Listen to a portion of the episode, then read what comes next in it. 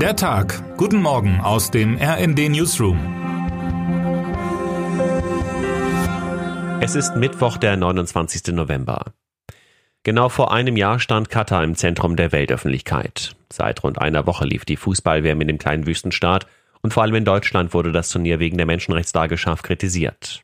Genau ein Jahr später blickt die Welt wieder auf das gasreiche Emirat, dieses Mal mit einem weitaus positiveren Blick. Wenn Kriege wie jene am Nahen Osten tatsächlich so etwas wie Gewinne hervorbringen, dann wäre an erster Stelle Katar zu nennen, schrieb mein Kollege Harald Stutte zuletzt in seiner umfangreichen Analyse. So wird sich auch Bundespräsident Frank-Walter Steinmeier bei seinem heutigen Katar-Besuch für die Vermittlerrolle der Scheichs bedanken. Doha half entscheidend dabei mit, die aktuelle Feuerpause im Gaza-Krieg mit dem gegenseitigen Austausch von Geiseln und Häftlingen auszuhandeln. Möglich wurde dies nur, weil die katarische Regierung seit Jahren enge Kontakte zur islamistischen Hamas unterhält und die Terrororganisation finanziell unterstützt. Trotz ihres internationalen Ansehens als Vermittler wird die katarische Führung gerade wegen dieser Bande kritisiert. So forderte US-Außenminister Blinken bei seinem letzten Besuch im Emirat, mit der Hamas-Präsenz in Katar könne es nicht so weitergehen. Der Blick auf Katar ist also wieder einmal zwiegespalten. Dennoch brauchen Israel und der Westen den Golfstaat weiterhin als Ansprechpartner im Nahostkonflikt. Schon gestern trafen der CIA-Direktor und der Chef des israelischen Auslandsgeheimdienstes Mossad in Doha ein, um die Erfolge der letzten Tage zu verfestigen. Auch Steinmeier hat bereits angekündigt, er wolle den Emir bitten, weiterhin alles zu tun, um zur Freilassung von Geiseln beizutragen. Wie viel Zeit bleibt der Ukraine? An der Front in der Ukraine wird es derweil bitter kalt. Die Offensive kommt nicht so recht voran. Immer häufiger dringen Zweifel aus der ukrainischen Armee nach draußen. Schneestürme, Eis und Kälte verändern auch die Lage der Kämpfenden, wie Sven Christian Schulz beschreibt. Heute kommen die Außenminister der NATO-Staaten in Brüssel zu Gesprächen mit ihrem Kiewer Kollegen Kuleba zusammen. In ihrem Dauerfokus die Lage an der Front und der Unterstützungsbedarf der Ukraine. Zudem kommt es zu einem Novum. Die Außenminister beraten erstmals im Format des neuen NATO-Ukraine-Rats. Das Gremium soll eine engere Zusammenarbeit ermöglichen, bis die Voraussetzungen für eine Aufnahme der Ukraine in die NATO erfüllt sind.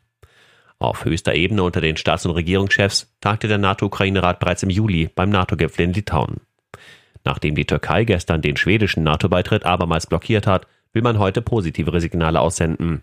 Can Meray, RND-Krisenreporter und selbst mehrfach in die Ukraine gereist, fordert in seinem Kommentar, dass die europäischen Verbündeten sowie die USA ihr Handeln endlich klar an einem Ziel ausrichten, dass die Ukraine diesen Krieg gewinnen und Russland ihn verlieren muss, und zwar schnell.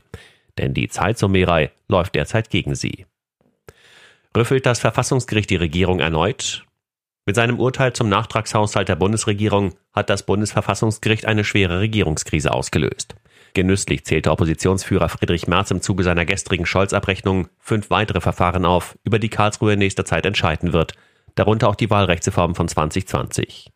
Bei dem Gesetz hat die damalige schwarz-rote Koalition knapp ein Jahr vor den Bundestagswahlen das Verfahren der Sitzzuteilung abgeändert. Ziel war es, den durch Überhang- und Ausgleichsmandate immer größer gewordenen Bundestag zu verkleinern. Dagegen klagten Abgeordnete von Linken, FDP und Grünen, die damalige Opposition also, von denen zwei Parteien heute auf der Regierungsbank sitzen.